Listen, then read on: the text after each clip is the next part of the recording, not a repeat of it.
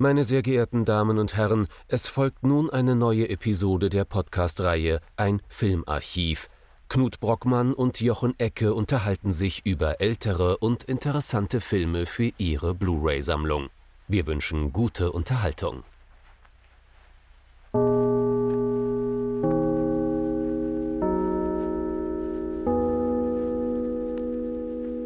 Hallo Knut. Hallo Jochen und hallo liebe Zuhörerinnen und Zuhörer zu einer neuen Folge von unserem Filmarchiv. Wir haben gar keinen Horror-Oktober, gar keinen Hashtag und wir nehmen einen Film, der gilt als einer der besten Horrorfilme aller Zeiten. Aber ist es einer? Das ist die Frage. Vielleicht sind wir doch eher im Comedy May? Ich weiß es nicht.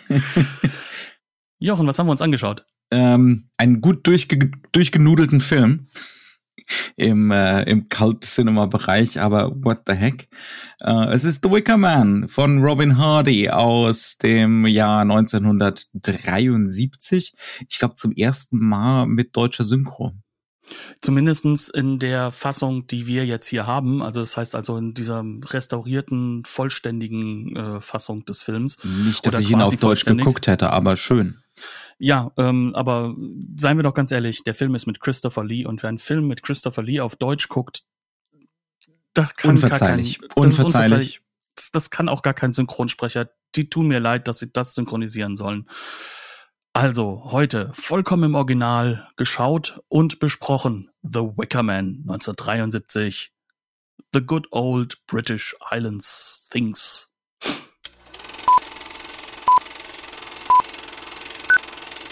The Wicker Man. Oder wie er im Deutschen heißt, The Wicker Man. Also er hat the, keinen the, deutschen the, the Wicker Man. Genau, The Wicker Man, genau. Nee, ähm, VW Confusion, Wicker Man. Ah, so der The Wicker Man, genau. Oder hessisch The Wicker Man. nee, ähm, ein wunderbarer Film aus dem Jahr 1973, der uns ein bisschen, sage ich mal, immer wieder erstaunt, weil er dem Horrorgenre zugeordnet wird. Er, er spielt auch damit. Klar.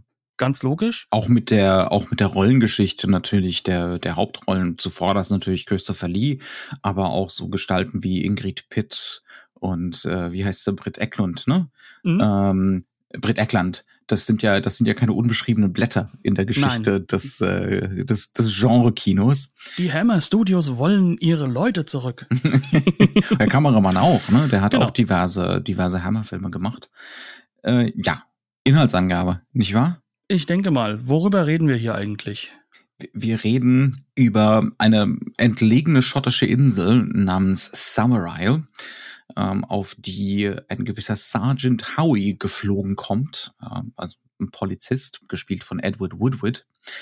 Und äh, Sergeant Howie ist auf der Suche nach einem jungen Mädchen, das angeblich von dieser Insel oder auf dieser Insel verschwunden sein soll. Ihm ist ein äh, anonymer Brief geschickt worden, dass dieses äh, junge Mädchen namens Rowan ähm, schon eine Weile eben ne, nicht mehr im Elternhause zugegen sein soll. Und die schlimme Vermutung ist natürlich, dass sie auf irgendeine Art und Weise zu Tode gekommen ist. Diese Insel mutet jetzt erstmal auf den ersten Blick, und das ist äh, ein ganz wichtiger Teil der ästhetischen Strategie des Films, an wie jede andere entlegene schottische Insel. Ähm, das heißt also, äh, das ist, es gibt einen kleinen Hafen, ähm, es gibt den Dorfladen, äh, es gibt die, den, den, den, den örtlichen Pub ähm, namens The Green Man Inn, glaube ich. Aber wie sich für Sergeant Howie und auch für uns als ZuschauerInnen äh, nach und nach erweist. Diese Insel äh, pflegt äh, nicht unbedingt die in Schottland übliche christliche Religion, also weder der presbyterianischen Ausprägung noch der katholischen, sondern diese Insel ist wohl irgendwann im 19. Jahrhundert zu heidnischen religiösen Konzepten zurückgekehrt. Ähm, das heißt also, das ist so, so ein krudes, fast schon postmodernes Mischmasch aus keltischen Ideen ähm, und dann äh, tatsächlich auch englischen Ideen, also gar nicht mal so sehr Sachen, äh, die, die früher in vormoderner Zeit in Schottland gepflegt wurden. Ähm, das heißt also, und, und, es, und es stellt sich raus, das liegt an einer Familie, äh, der, der hiesigen Adelsfamilie, die über äh, diese Insel präsidiert. Das sind natürlich die Lords and Ladies Summer Isle, gespielt in der aktuellen Generation von Christopher Lee. Ähm, und dessen Vorfahr, ich glaube, der Großvater ist es, ne? als äh, geschäftiger äh, Viktorianer hat, äh, ja, hat diese neue Mischmasch-Religion dort wieder eingeführt, ähm, um naja, also schon mit einem kapitalistischen Hintergrund, ne? kann man ja, schon so sagen. Sollte wieder so richtig losgehen mit der Agriculture. Die genau, um, ähm, um die Obsthaine äh, dort wieder erblühen zu lassen. Also eine Kombination aus dieser Religion äh, und einer einem spezifischen Wirbel des Golfstroms äh, sorgt einfach dafür, dass es eine vergleichsweise fruchtbare Insel ist. Ja, und äh, ja, wir, wir begleiten jetzt Sergeant Howie äh, bei etwas, das man auf den ersten Blick eine klassische Detektivgeschichte nennen könnte, auf der Suche nach diesem 13-, 14-jährigen Mädchen. Und äh, die böse Vermutung, die man natürlich relativ früh im Film schon hat, ist, äh, entweder ist das Mädchen geopfert worden ähm, oder ist noch am Leben, soll aber diesem Fruchtbarkeitskult geopfert werden. Klingt jetzt schon wie ein Horrorfilm, oder? Ganz genau. Und zwar Und die, die, aus, die klassische Ausprägung, ich glaube, Folk Horror. Da ist das natürlich äh, der berühmteste Film dieser Ausprägung des Horrorfilms.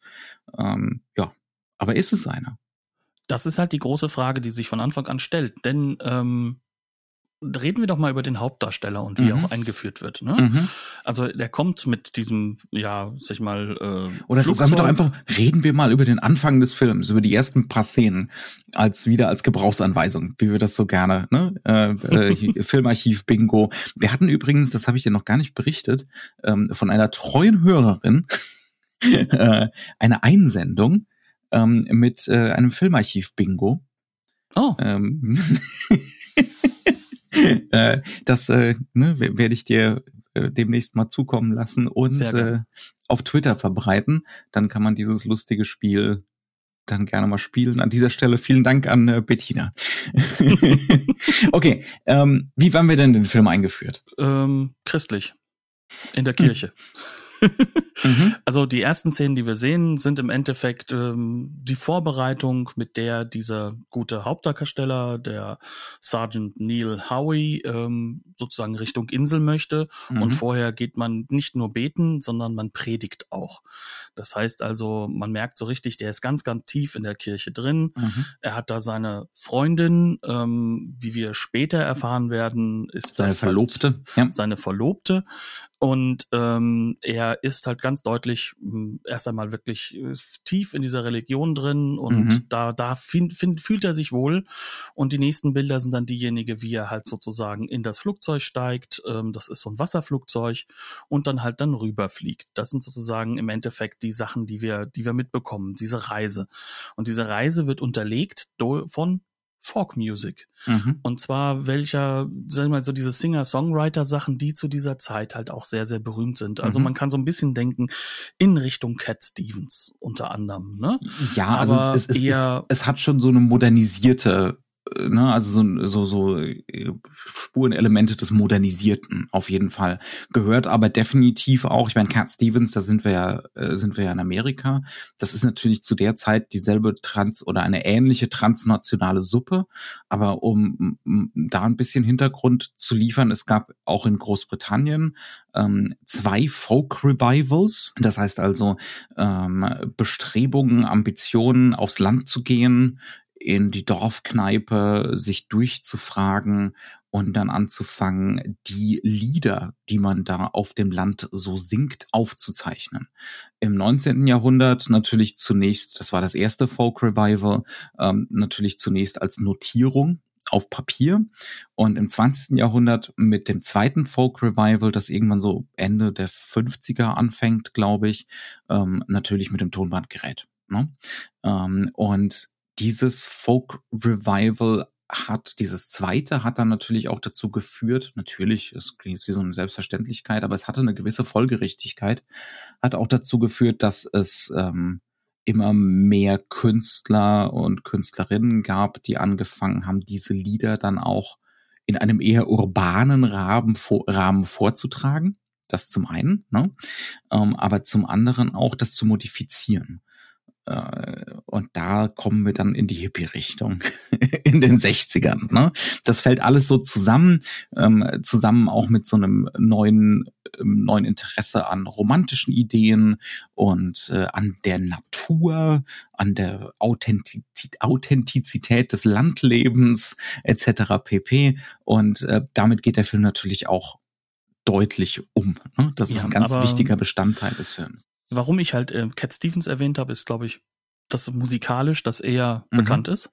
Ähm, und zum anderen ist es ja auch so, dass zu diesem Zeitpunkt dann diese ganzen New Age-Elemente halt auch noch mhm. mit reinkommen und diese mhm. Weltelemente. Also 1973, ich habe gerade eben nachgeschlagen, ist auch das Jahr, in dem das äh, äh, erste Mal Klannert groß rauskommt. Also die noch, mhm. haben noch kein Album, aber jetzt sind Klar. sie halt gerade unterwegs. Alles das ist halt genau, ja, ja. genau diese Ecke. Und da wissen wir ja, dass die halt auch sehr früh angefangen haben, vor allem damit gälische Lieder wieder aufzubereiten, zu mhm. verändern und dann irgendwann total in diese New Age Elektro-Sache mit mhm. reingegangen sind, mhm. wie Enya und Co. Und, also und The, The, The Wicker Man ist so ein halbes Musical. Genau. Und ja. das ist halt eine ganz also, wichtige Sache. Der Film ist eigentlich komödiantisch, ein Musical mit einem Horror-Background. Mhm. Ja, ja, das ist, das ist eine ganz gute Zusammenfassung. Ähm, das heißt also, wir kriegen immer wieder entweder die Musik diegetisch, ne? also als Teil der Filmwelt. Wenn wir zum Beispiel in diesem Green Man Inn sind, dann wird da ganz konkret gesungen, ähm, tatsächlich von den Figuren im Pub oder eben wie bei diesem Vorspann als extra diegetische Musik, ne, während da das Flugzeug auf dem Weg nach Summer ist. Ähm, das heißt also, der Film bezieht sich und nutzt definitiv kulturelle Strömungen, spezifisch so mit Hippies zusammenhängende 68er Nummern. Die Frage ist nur, macht er sich gemein? damit? Ne? Das ist, das ist eine der ersten Fragen, über die wir eventuell reden müssen. Vielleicht noch nicht gleich, ähm, aber dann später. Okay, dann landet der gute Mann da vor Ort. Und man möchte gleich erstmal, dass wieder wegfliegt. Ne? Das heißt, auch hier gibt's nichts. Sie müssen erstmal beim, Sie müssen erstmal bei His Lordship, das ist hier ein Privatgrund, da müssen Sie erstmal sagen, ob Sie rein dürfen. Mhm. Und natürlich triggert das den Herrn Sergeant und äh, umso klarer wird gemacht, nee, ich habe hier alle Rechte, ich bin hier the law. Ne? Er tritt bin, autoritär auf. Er geht autoritär damit um und man merkt so richtig, je mehr sie nicht wollen, dass er irgendwie da kommt, desto mehr will er mhm. da halt auch natürlich rein und wird immer aggressiver und immer klarer und äh, vor allem ist er der festen Überzeugung, dass seine Methoden und seine seine Art und Weise an die Themen heranzugehen, dass die halt auch eben genau diejenigen sind, die jetzt hier wichtig sind. Also mhm. sprich, ähm, er will, egal wie, dass die Leute jetzt auch glasklar ähm, ihm sofort Auskunft geben. Er will, weiß sozusagen relativ schnell, dass sie lügen oder betrügen oder sonst irgendwas. Das ist ihm sogar sehr bewusst. Ähm, aber es ist ihm halt besonders wichtig. Also es erinnert sich zum Beispiel keiner an dieses Mädchen, was angeblich Nein, ne, von dieser nicht. Insel kommen soll. Ähm, wir sollten auch gleich ein bisschen über die formalen Strukturen reden, die da sofort eingeführt werden. Denn es ist zum Beispiel ziemlich offensichtlich, sobald er da aus dem Kahn geklettert ist, mit dem er rübergerudert wurde von seinem Flugzeug, die alten Knacker, die ihm da am Hafenrand begegnen, das sind größtenteils keine Schauspieler. Nee. sondern das sind äh, wahrscheinlich die alten Knacker, die hier tatsächlich jeden Tag am Hafenrand sitzen, ja? ähm, mit, äh, mit sehr, sehr britischen oder schottischen verlebten Gesichtern äh, aufgeplatzten Äderchen. Man trinkt wahrscheinlich gerne mal abends, man hebt gerne mal einen. Ne? Also es sind äh, zahnlose Gesichter, es sind Gesichter, die ganz offensichtlich die ganze Zeit die Kamera wahrnehmen, durch die sie gefilmt werden. Ähm, es sind Gestalten, die nicht wissen, wie, wo, wohin mit ihren Händen. ne? ähm, und so weiter und so fort. Das heißt also, und das Ganze wird gefilmt mit so einer unglaublichen Frontalität. Ne? Mit so einem Gestus, äh, quasi dokumentarischen Gestus. Ähm, also das heißt auch, ähm, wir haben jetzt hier mit Sicherheit nicht äh, sehr viel Extralicht, sondern da wird sehr viel mhm. wahrscheinlich mit diesen Spiegeln gearbeitet werden. Ja, das ist dann das Einzige, was ist. Ansonsten das vorhandene Licht, ja. Das vorhandene Licht, man merkt, dass die Kameras äh, sehr stark halt einfach auch darauf aufgebaut sind, dass sie sehr lichtempfindlich sind, wodurch das Bild flacher wird, durch, mhm. dadurch, dass das Bild definitiv jetzt nicht so sehr, ähm, sag ich mal, konstruiert wirkt, in Anführungszeichen, ähm, sondern sozusagen das Unmittelbare herauskommt. Also das mhm. Wir haben hier diese kompletten Strategien, die wir alle eigentlich kennen aus dem, wir wollen hier Realismuseffekte erzeugen. Und das mhm. ist halt mhm. genau das, was in den 70er Jahren halt sehr viel gemacht wurde. Und du hast das so schön ja auch gesagt im, im Vorgespräch. Im Endeffekt, das Publikum kennt diese Bilder vor allem aus der BBC, mhm. und zwar da aus dem Dokumentationsbereich. Aber, aber auch durchaus, wenn man mal so ein paar wenn man sich ansieht, wie BBC-Fernsehserien aus den 70ern aussehen, das ist ziemlich genau diese Optik. Äh, dann später, wenn es an Innenaufnahmen gibt, wird das noch, geht, wird das noch deutlicher. Ähm, das heißt also, das ist High Key, das heißt so sehr hell ausgeleuchtet. Ähm, dadurch wird's flach. Nochmal zusätzlich. Es gibt eine unsichtbare vierte Wand, ne, auf, auf deren Seite steht die Kamera.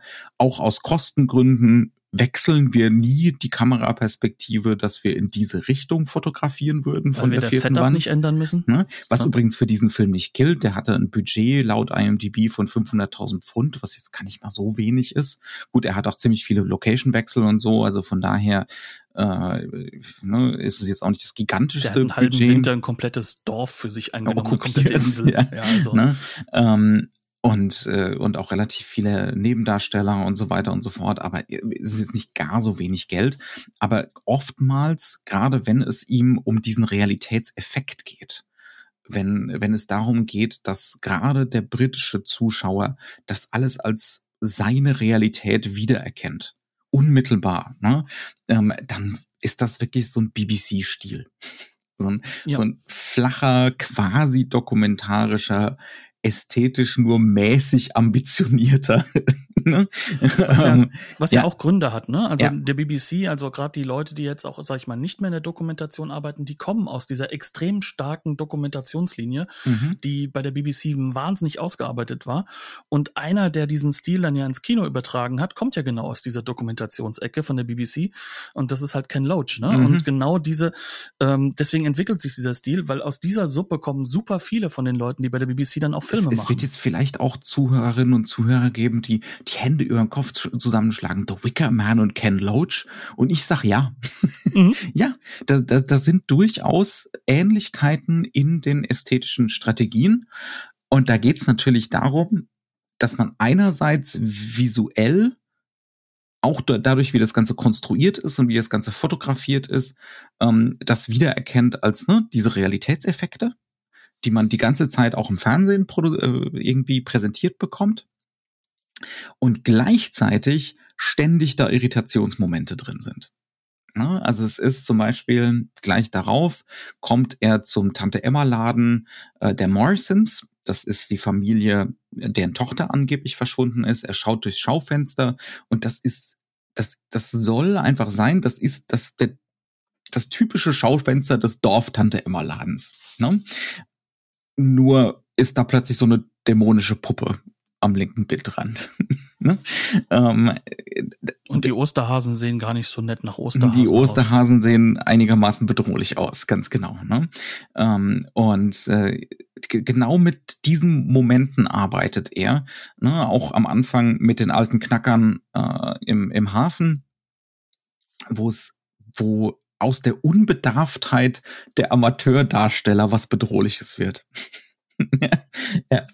Und ähm, da ist halt vielleicht, weil du eben so schön gesagt hast, Ken Loach und dieser Film, ja, mhm. ne? aber mhm. auch im gleichen Sinne nein, weil was ist der sozusagen, was ist der Sinn des Effekts? Mhm. Ähm, und da kommt halt eben auch dieser ganz, ganz große Unterschied her. Ja. Du sollst nämlich wirklich diesen Effekt als Effekt wahrnehmen. Genau, genau. Und bei Ken Loach, bei Ken Loach ist es die 16 Millimeter Kamera und ne, kein nat nur natürliches Licht und möglichst wenig Schnitte und und so weiter und so fort und dadurch sollst du dich fühlen wie ei, ei, ei, das ist ja die wirklich wahre Welt. ne? Das ist die Realität, unbearbeitet, ungeschönt. Das ist jetzt einfach echt. Und bei The Wicker Man, wie du es schon sagst, geht es darum, da so einen doppelten Boden ne, irgendwie die ganze Zeit spürbar zu machen ähm, und das Ganze auch als ästhetische Strategie spürbar zu machen, weil es ja die ganze Zeit darum geht, es ist eben nicht die wirklich wahre Welt. Das sieht nur so aus wie die wirklich wahre Welt, aber hier herrscht eigentlich eine andere Ordnung. Genau. Und neben dieser anderen Ordnung kommt halt auch noch mit hinzu, dass wir ja eben gerade das eben mit der mit dem Sounddesign ja auch schon hatten. Ne? Mhm. Also wir haben ja so dieses Musicalhafte, das heißt, wir haben diese Sachen, die halt alle wirklich diegetisch stattfinden. Das mhm. ist übrigens die genau die gleiche Band, die halt auch die nicht diegetischen Songs macht. Mhm. Aber genau das ist dann ja auch wieder so ein, so ein Effekt, der dann aufkommt. Ne? Du hast, mhm. weil, weil die Musik an sich, klar, natürlich könnte man so nehmen, aber die Texte sind ja alle für den Film gestaltet. Das mhm. heißt also, die Texte durch die Bank weg haben eine Kommentarfunktion. Mhm. Und diese Kommentarfunktion stellt sich teilweise ganz rigoros gegen das Bild. Mhm. Und, und dann hast du halt eben genauso diese Punkte, die dadurch entstehen, nämlich, dass du immer wieder in diese Schere reinkommst. Und diese Schere lässt dich halt auch drüber nachdenken, da muss doch noch was anderes sein. Mhm. Und natürlich, der Detektivplot, der geht hin und schiebt dich immer mehr in diese Situation auch hinein, dass du halt auch detektivisch mäßig damit vorgehst. Mhm. Und ich glaube, beim ersten Mal des Films hast du halt natürlich auch dann diesen, diesen äh, Schamalan-Effekt. Ja, dass du gegen Ende des Films natürlich urplötzlich dastehst und denkst, oh mein Gott, das, das ist das, ne? Aber wenn du den Film das, das zweite ein, Mal guckst. Ne, also das muss man auch in aller Deutlichkeit sagen, es ist ein Twist-Film. Mhm. Ein ganz klassischer Twist-Film.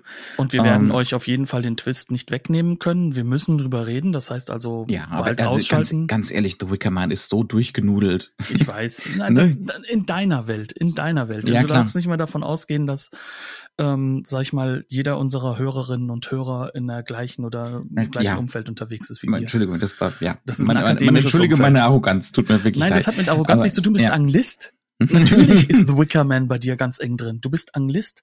Das ist ein Drehbuchautor, der ist eigentlich äh, auch auch Theaterautor und mhm. Buchautor mhm. gewesen. Er ist der Bruder von einem ganz ganz berühmten Drehbuchautor. Der, der, Zwillingsbruder von Peter Schaffer, mhm. ähm, der so Sachen geschrieben hat wie Equus, Equus, aber auch ähm, Amadeus, dann später von äh, Miloš Forman verfilmt. Ne?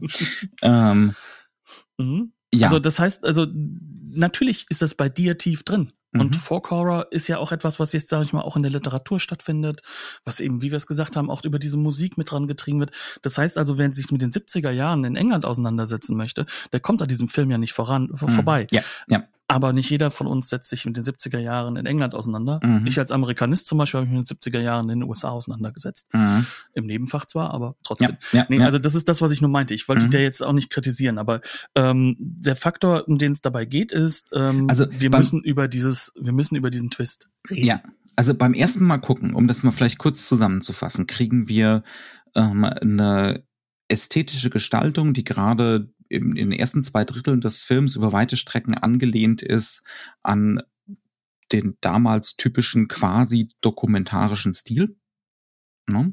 Ähm, und dann gibt's immer wieder Abweichungen von den Realitätseffekten, die das Ganze erzielt. Also ähm, der, der, der Zuschauer soll sich fühlen, als wäre er in seiner Welt.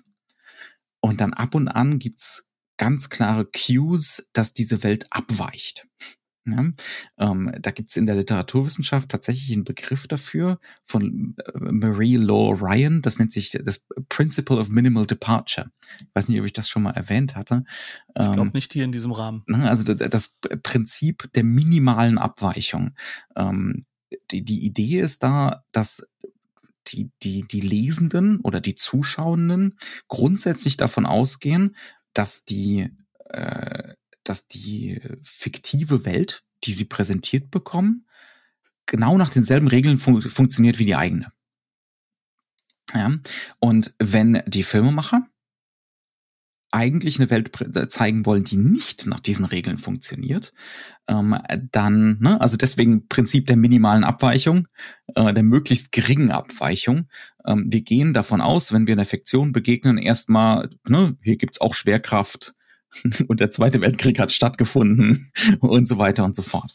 Das heißt also, äh, wenn, wenn man jetzt einen Film machen will, in dem es, äh, in dem die Realität deutlich abweicht davon, das klingt jetzt banal, ist es aber überhaupt nicht, muss man den Zuschauenden irgendwie vermitteln, wie das abweicht. Ne? Muss man Mittel finden, um das zu erzählen. Und das macht der Film mit solchen Sachen wie äh, den grotesken Puppen im Schaufenster, ähm, ne, solche Geschichten. Den Texten in der ja. Musik, die eigentlich sehr, sehr bekannt vorkommt. Ja. ja. ja. Ähm, dann ergibt sich aber noch ein weiterer doppelter Boden und der hat was mit dem Twist zu tun. Ähm, denn auf den ersten Blick haben wir hier eine Detektivgeschichte. Ja, äh, die Detektivgeschichte wurde im 19. Jahrhundert erfunden und ist eigentlich ein Genre, das ganz, ganz stark mit aufklärerischem Denken und streng rationalem Denken einhergeht. Ähm, das heißt also, es Nehmen wir mal nur Sherlock Holmes als Beispiel. Ja, genau. Ne? Also da, das ist ja perfekt also ausgearbeitet. Also das ist eigentlich das Ratio-Genre äh, Deluxe sozusagen, ne, per Definition, weil es eigentlich darum geht, auf, mit quasi wissenschaftlichen Methoden die Wahrheit aufzudecken. Ja, also die Wahrheit, die Wahrheit, ne, die Wahrheit zu finden, ähm, die die Tatsachen, ja, ne, also eine klare, die für gewöhnlich die Geschichte des Verbrechens zu rekonstruieren auf eine Art und Weise, wo man sagen kann, das sind jetzt einfach Tatsachen, die genauso stattgefunden haben. Ne? Ähm, und das macht der Film auf den ersten Blick auch, ja, ähm, indem er uns auf eine Art und Weise immer wieder diese Clues ne, präsentiert, was da passiert ist und was auf dieser Insel vor sich geht, die fast ein bisschen zu plump ist. Also zum Beispiel der Polizist kommt zum ersten Mal in den Pub, in diesen The Green Man Inn. Und da hängen an der Wand jede Menge Fotos. Und zwar ist da jedes Mal die Maikönigin zu sehen von jedem Jahr. Ne? Also es geht dann so 1964, 1965 und so weiter. Und welches Jahr fehlt? Ich glaube 1972. Da genau, klafft dann die Lücke. Das ist fast schon nackte Kanone, wie das präsentiert wird. Ja? Also müsste nur noch so der, der Schatten des Rahmens müsste nur noch deutlicher sichtbar sein. Der ist ähm, aber recht sichtbar. Ja, ja. ähm, äh, ne? Also im, im Sinne von, es ist fast schon die Parodie eine Detektivgeschichte. Denn ne, auch die Kameraführung macht dann immer wieder darauf aufmerksam. Und beim zweiten Mal gucken wird auch deutlich, dass das Personal im Pub darauf aufmerksam macht. Also der Pub-Inhaber stellt sich so ne, demonstrativ an die Wand, genau da, wo die Lücke ist. Äh, als der als der Herr Polizist mit ihm sprechen will, damit es unvermeidbar ist für Zuschauer und Polizist dahin zu gucken. ja? Ähm, das heißt, man denkt jetzt beim ersten Mal gucken vielleicht, ne, eine ganz schön plumpe Detektivgeschichte, die hier erzählt wird. Ne? Ist aber nicht ja. so. Nee, ganz im Gegenteil. Denn äh, eigentlich wird hier gar keine Detektivgeschichte erzählt, sondern mhm. es wird ein Ritual erzählt. also das ist halt eben genau der, der Punkt, äh, der der es halt dann besonders wichtig macht. Es geht gar nicht darum, dass er irgendwas aufklärt, sondern im Endeffekt ist ähm, das kleine Mädchen der Red Herring, mhm. damit er auf diese Insel kommt. Und alle Stationen des Rituals durchläuft. Genau. Und zusammen mit uns die Gesellschaftsordnung und die Grundlagen der Religion dieser Insel präsentiert bekommt und mit denen halt auch also sich konfrontieren muss. Das mhm, heißt ja. also, ähm, das, das Wichtige an dieser Stelle ist, wir haben hier zwei verschiedene kann man schon sagen, Geschichten, ähm, je nachdem, was sozusagen dein Background ist. Ne? Mhm. Wenn du jetzt ein sehr, sehr religiöser Mensch bist, der in diesen Film reingeht. Christlich-religiöser Mensch. Ja, christlich-religiöser Mensch, dann ist es ein Horrorfilm. Also mhm. äh, wir haben nochmal nachgeschlagen. Oder sagen wir mal, ähm, du musst nicht unbedingt besonders religiös sein, du musst konservativ sein. Ja, aber auch gerade beim, also ich habe mir nochmal äh, vorher nochmal angeguckt, was hat denn das berühmte Lexikon des internationalen Films gesagt, was mhm. ja in mhm. Wirklichkeit im Endeffekt der katholische Filmdienst ist. Mhm. Und für die war das ein Horrorfilm. Also ganz glasklarer Horrorfilm, ne? Also ganz, ganz, also der hat die ganze Zeit eine Atmosphäre, die einem Angst macht wenn du jetzt, sage ich mal, von einer etwas anderen Ebene kommst, wenn wir jetzt sagen wir zum Beispiel, du aus dieser Hippie-Bewegung herausgekommen mhm. bist, ne, dann siehst oder du einfach nur anti-autoritär, ne? oder anti-autoritär, anti ja. ja. Und äh, vielleicht halt auch ähm, in gewisser Weise mit dem Thema sexueller Freiheit äh, Mhm. sehr stark verankert bist, ne, dann siehst du den Film komplett andersrum. Dann ist das definitiv schon mal eher so ein, so ein Schon ähm, beim ersten Mal gucken ist das die Geschichte von einem repressiven, reaktionären Horst, der als, der als Spielverderber da über die Insel ihr lichtert. Genau, und, und der im Endeffekt äh, arrogant ist, äh, nur, nur seine eigene Welt sieht, der äh, im Endeffekt die Leute verurteilt, obwohl er sie gar nicht zu verurteilen hat. Mhm. Ähm, aber die ganze Zeit über ähm, vergisst du dabei dann aus dieser Perspektive, ja, hier ist ein Kind weg, ne? Also Mhm. vielleicht haben die wirklich ein Kind umgebracht oder wollen es umbringen. Die, die kommt das dann irgendwann nicht mehr, wenn du diese Richtung des Films sozusagen siehst. Mhm. Das heißt also, du hast diese zwei Pole an Zuschauern, die sehr unterschiedlich auf diesen Film reagieren. Ich behaupte aber mal, dass dieser zweite Pol, also Ja. das heißt so die eher offenen Leute, die sind, die damals ins Kino gegangen sind. Also sagen wir es mal so, das ist, das ist auf jeden Fall die Sichtweise, die man fast zwangsläufig heute einnimmt. Ne, Definitiv. Äh, also man kann den Film heute eigentlich nicht mehr gucken, ohne zu sagen, oh ja, also die, diese Inselbewohner da, hm, geht voll okay. Ja, Man Das kann ein bisschen neidisch sein über ihre Freiheiten, die sie genau, leben. ja, Ähm, ne, also wie die da samstags abends, wenn man aus dem Pub geht, äh, gibt's erstmal das Love-In auf der auf der Wiese davor, ne? Ähm, und äh, monogam ist das Ganze wohl auch nicht unbedingt, was da so läuft. Und ne, die Aber sie haben sich damit arrangiert und Ja. sie sind damit glücklich. So, Ja. so wirkt es. Ja. Und das ist halt eben der Punkt, wo dann heute rüberkommen würde, so sagen, naja, jeder nach seiner Fasson, ne? Mit Mhm. ONG hinten dran. Mhm. Ähm, und, und da- das ist halt eben ähm, genau das, was natürlich 1973 noch weitaus mehr umstritten ist. Ja, aber es ist auch im Zeitgeist, ne? Definitiv. Also, ja. Ja, also es ist der, es ist der Zeitgeist der jungen Generation. Ja. Und in diesem Zeitgeist drin ist auch ähm, diese Renaturalisierung aus der Hippie-Zeit. Ne? Wie, wie gesagt, wir sind jetzt 1973, 68, Mhm. fünf Jahre her. Ich kann rechnen, ja. Ähm, und du hast halt diese Situation, dass, dass natürlich äh, diese alternativen Lebensstile gegenüber Papas Welt ähm, aufgebaut werden, indem man Mhm. aus diesen Repressionen rauskommen möchte, die die Kirche unter anderem halt dir vorgegeben hat. Also Staatskirche ist es ja fast schon in England von der Art und Weise her. Und ähm, du versuchst so, so, so sozusagen äh, deinen eigenen Weg zu finden. Und dieser Film zeigt dir diesen Weg auf, Mhm. aber es hängt trotzdem da immer wieder ein bisschen mit drin.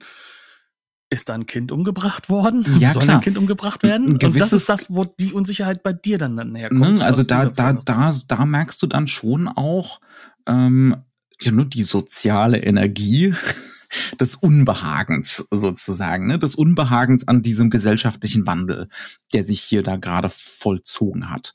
Ähm, ist da potenziell was Finsteres daran? Ja. Ne? Ähm, ist da potenziell was, äh, was Böses daran? Ähm, das ist was, was bei dem Film so unterschwellig mitläuft, wo man gar nicht so sehr weiß, wie sehr der Film es selbst wahrnimmt. Was der Film definitiv wahrnimmt, ist eine Ebene, die wirklich ganz deutlich ausbuchstabiert wird. Das ist ja nicht dieses tatsächlich der vormoderne Glaube, der hier zurückgekehrt ist. Nein. Ne? Und das, Das- wird dir spätestens auch wirklich auf Textebene sogar erklärt. Ja, genau, sondern das war ein äh, viktorianischer Kapitalist, der mit dem für die Zeit typischen Gründergeist äh, auf diese Insel gekommen ist. Er hatte das entsprechende Kapital, er hatte den wissenschaftlichen Hintergrund, um genau zu wissen, okay, der Boden ist hier gut und äh, der, dieser Golfstromwirbel ist vorhanden, ne? Und äh, jetzt kriegen wir noch irgendwie die Bevölkerung entsprechend unter Kontrolle mit äh, diesem Mischmasch aus, äh, aus vormodernen Religionen. Und dann läuft der Laden und zwar durchaus ne, auf so einer ökonomischen Ebene. Ja, die Religion bringt die Leute dazu, dass sie besser arbeiten Also und dass sie das, dass sie, dass sie sozusagen dieses direkte Feedback bekommen und äh, in Wirklichkeit Und da, da rekurriert und da referenziert das Ganze natürlich äh, sehr bewusst und auch sehr clever das, was für dieses 19. Jahrhundert in, in Großbritannien auch ziemlich üblich war, ne, dieses paternalistische zum Beispiel. Ne, also ähm, natürlich hat der Lord Summerisle da auch äh, sozial befriedende Ziele im Blick. Ne? Also so eine quasi Utopie, aber es ist natürlich eine kapitalistische Utopie. Genau. Und jemand Success. bereichert sich daran, ja. daran ne?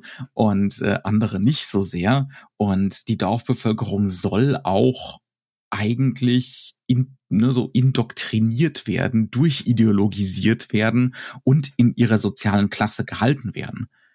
Also ne, in dieser Dorfbevölkerung gibt's jetzt nicht irgendwie das Potenzial, dass es hier noch einen weiteren Lord Samurai geben könnte oder so. Nein, ne? das ist His Lordship, His Lordship. Haben Sie His Lordship gefragt? Ja, das ja. also äh, man merkt nicht gar so viel von dieser Hierarchie im Film, aber es wird schon klar als Text, dass es hier so äh, um, um wohlwollenden Paternalismus geht und dass es durchaus eine Konstruktion ist. Und das sagt mhm. dir Christopher Lee sogar. Ne? Mhm. Also er, er versucht sozusagen diese, diese Ebene des, des äh, wie soll ich es ausdrücken, also dieses äh, Detektivromans oder dieser mhm. Detektivgeschichte anzuwenden auf halt eben äh, Neil Howie, indem er halt hingeht und sagt so, lieber Neil Howie, ich bin jetzt ganz offen mit dir, so und so haben wir das konstruiert, das ist mhm. dadurch entstanden, die Leute sind glücklich damit, wir sind damit glücklich, lass uns doch in Ruhe.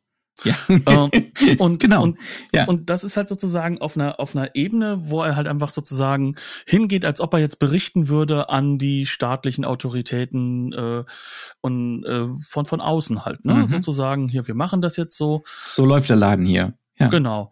Aber auf der anderen Ebene, und das ist auch relativ klar, also er selbst also Christopher Lee in mhm. diesem Fall, also der Lord äh, ähm, Summer Isle, der ist trotzdem auch irgendwie so ein bisschen glaubend. Also der ja, ist nicht mehr, ja. der ist nicht mehr sein Opa. Mhm. Sondern er hat das schon wirklich. Bei, bei seinem Opa war es Kalkulation. ja, ja.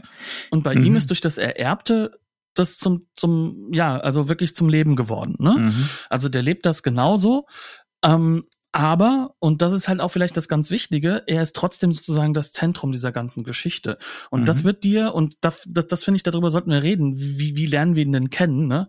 Das wird dir sozusagen in, auf dieser, ähm, in, in seinem Schloss klar gemacht, wo natürlich mhm. mit der Rollengeschichte gespielt wird, weil ja.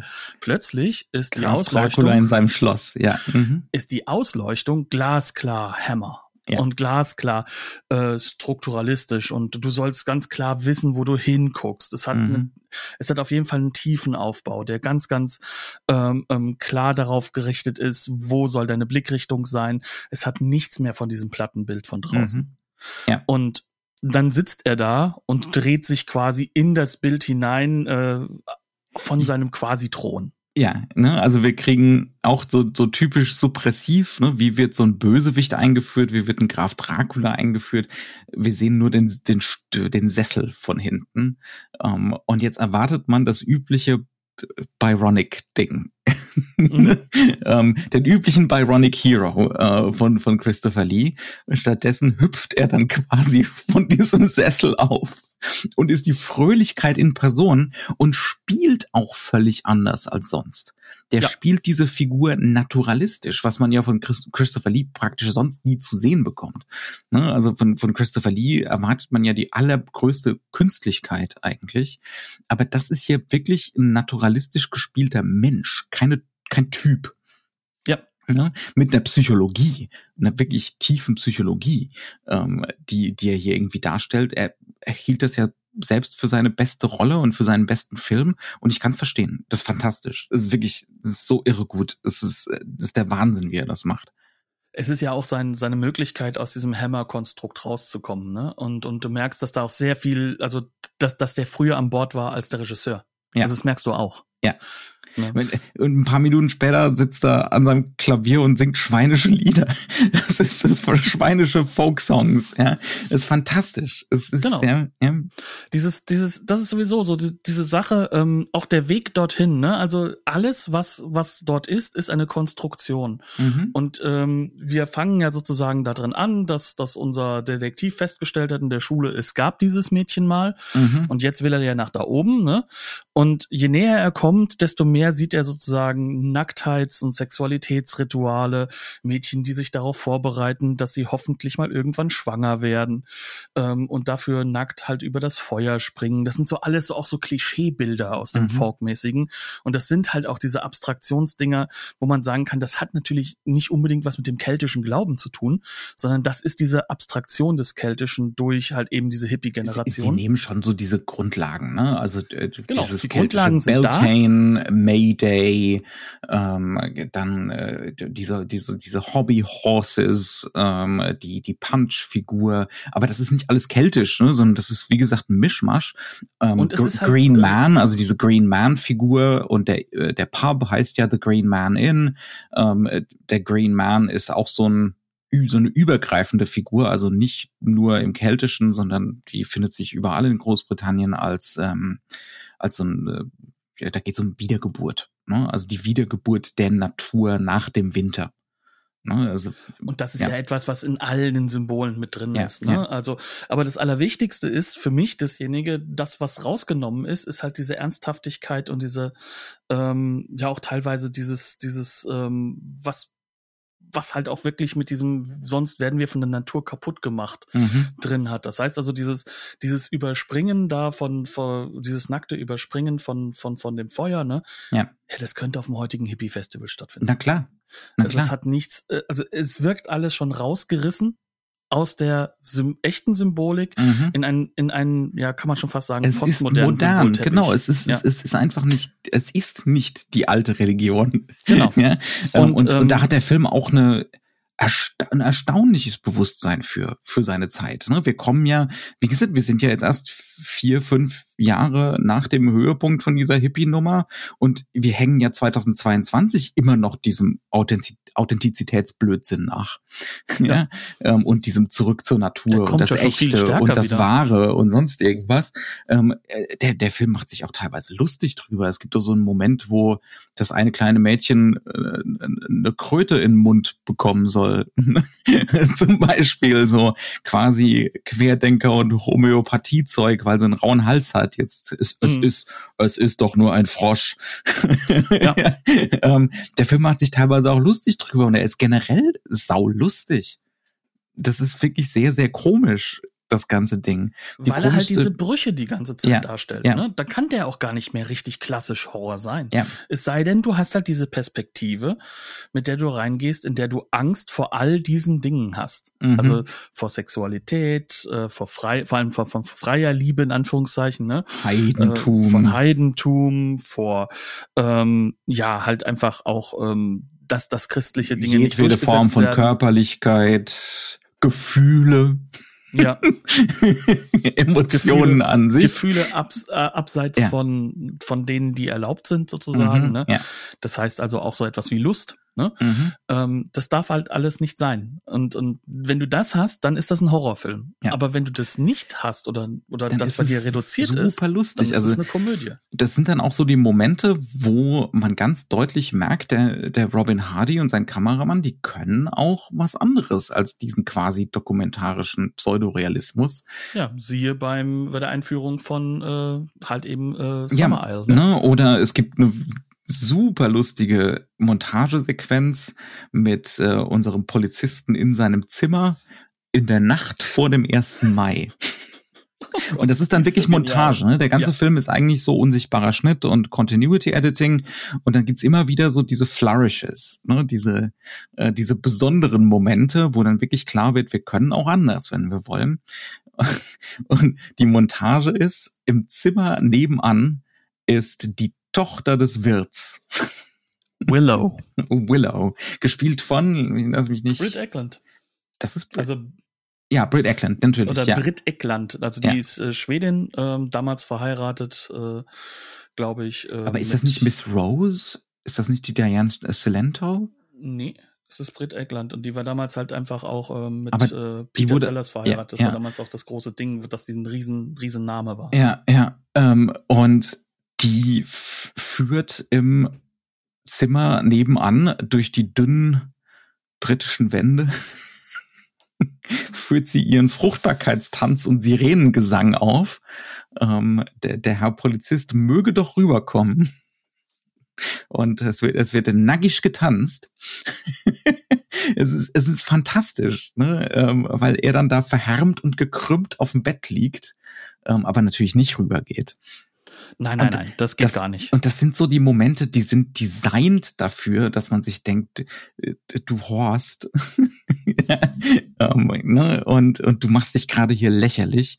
Und wie du es, das ist mir auch gar nicht aufgefallen, weil ich blöde bin auf, auf solchen Ebenen, wie du es im Vorgespräch gemeint hast, das wäre ja sogar seine Rettung gewesen, wenn Genau. er rübergegangen wäre. Ne? Weil, und jetzt kommt der ganz große Spoiler, im Endeffekt ist er nur deswegen das perfekte Opfer, in Anführungszeichen, oder das, das Menschenopfer, Mhm. weil er kommt von außen und er ist äh, Jungfrau und äh, ja, das hätte sich ja ändern können. An dieser Stelle. Und dann wäre Und- er, dann wäre er nicht mehr in Frage gekommen für das Menschenopfer im äh, im Weidenmann am Ende. Ja. Ähm, Also sie sie lassen ihm die Bevölkerung dort, sie sie zeigen ihm sozusagen die Exit-Strategien auf, ne? Die wo er die Möglichkeit hätte sich zu Ja. entziehen Das ist halt eben auch Ritual. dieses typisch Ritualistische dabei, Ja, ne? Dieses ja. so, ähm, an, an so vielen Stellen kannst du sagen, nein, ich gehe jetzt hier raus, oder du gehst halt in die nächste Stage und in die Mhm. nächste Stage. Ja. Und wenn du den Film das zweite Mal siehst, dann merkst du das halt einfach, dass das alles sozusagen so ein Funnel ist, in dem er da getrieben wird. Und die Detektivgeschichte ist keine Detektivgeschichte, sondern wird gegen sich gewandt, weil sie das Ritual ist. Und Genau. Das sind Stat Stationen, durch die er durchgeführt wird. Und diese Offensichtlichkeit der Hinweise und der Spuren, die ist gesetzt durch den Film, aber auch durch diejenigen, die das Ritual durchführen. Und die sind natürlich gedoppelt. Ne? Das sind die FilmemacherInnen, mhm. und das Personal des Films. Ähm, also der ganze Film an sich ist das Ritual, sozusagen. Ja. Genau. Und äh, in, in dem Sinne kann man den Film dann auch lesen und soll man den Film auch lesen als so eine Austreibung. Ne? Genau. Es, es, man soll sich, wenn der arme Mann am Ende im Weidenmann verbrennt, soll man sich drüber freuen, zu einem gewissen Grad, dass diese reaktionäre Kraft dieser. Horst jetzt weg ist. Genau. Also Ja. äh, im, im Kern, worum geht es? Äh, wir, wir bekommen mit, dass dieses Mädchen, dem geht es gut. Ne? Mhm.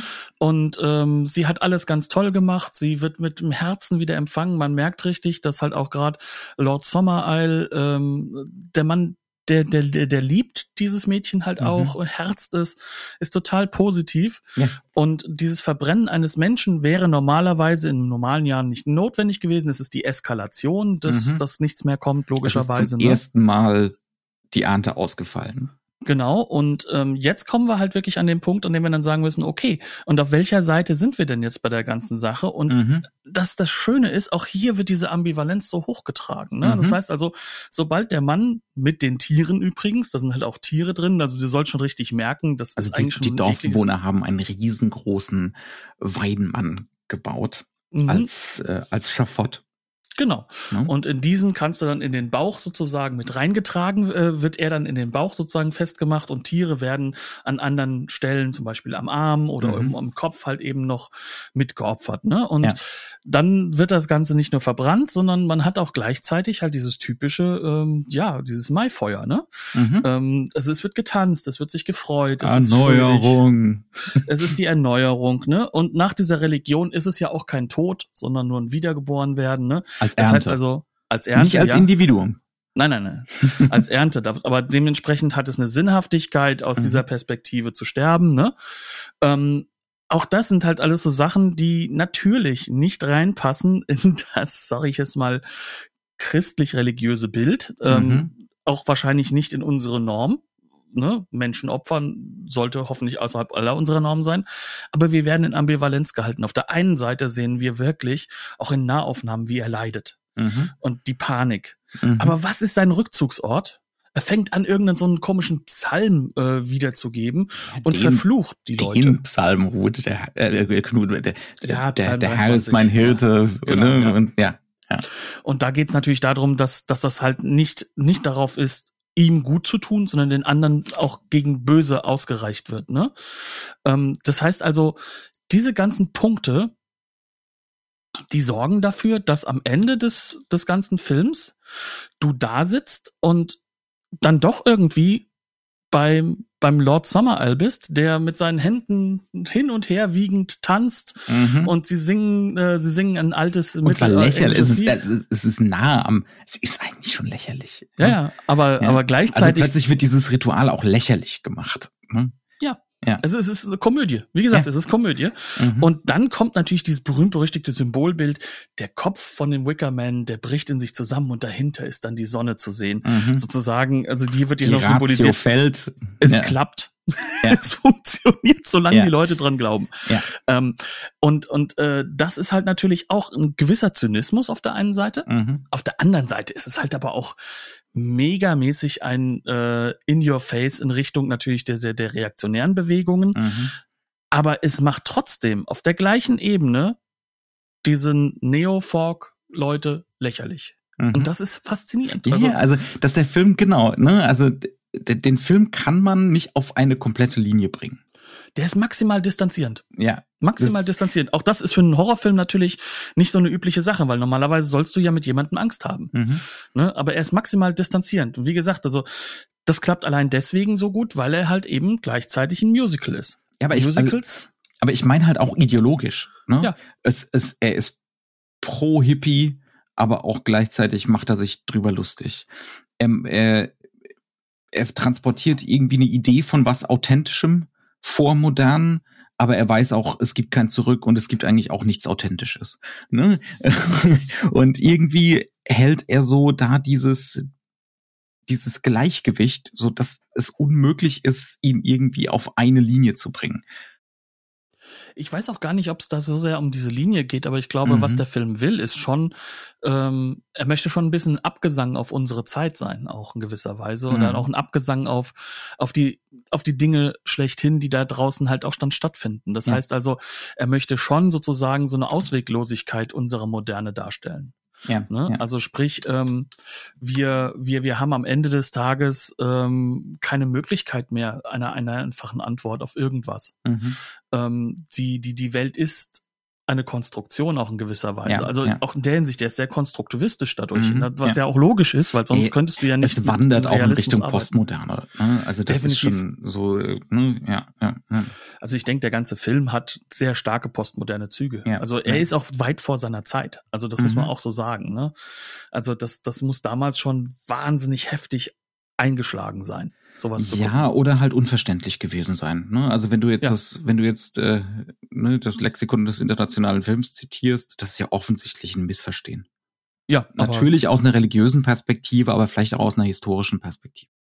Ach, ich, ich glaube, dass das Religiöse da auch noch mit stark drin spielt. Also ich glaube schon, dass Ja, deswegen sage die ich ja, natürlich, haben, ne? ja. natürlich ist der religiöse Hintergrund da wichtig, aber die Frage einfach, ne, wenn der Text tatsächlich aus den 70ern stammt, äh, wie, wie leicht war es, sowas damals überhaupt zu verstehen?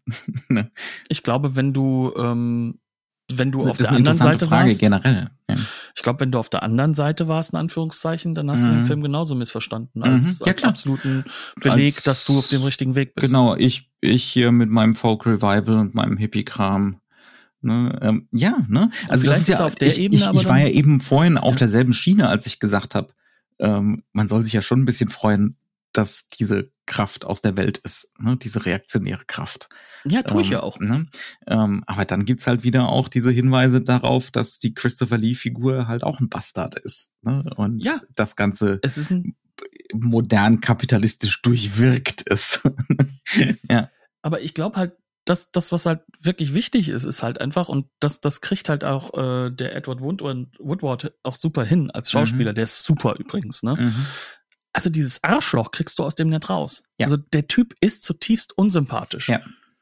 Also er ist zutiefst unsympathisch und lächerlich. Und Mhm. spätestens bei der Szene, wo Willow sozusagen sagt, hier ist nur eine Tür entfernt und wir Mhm. können eine echt tolle Nacht haben, spätestens in dem Moment auch in jeder Hinsicht unverständlich. ne? Also in jeder Hinsicht. Ja klar, er hat zu Hause eine Frau und so weiter. Das sind natürlich alles Normgedanken, die, die, die sind schwierig und ich glaube, wenn du dann halt in einer, einer ordentlichen Beziehung lebst, wirst du hoffentlich anders agieren. Ne? Aber trotzdem, bei ihm ist es ja so, er hat ja eine Nichtbeziehung.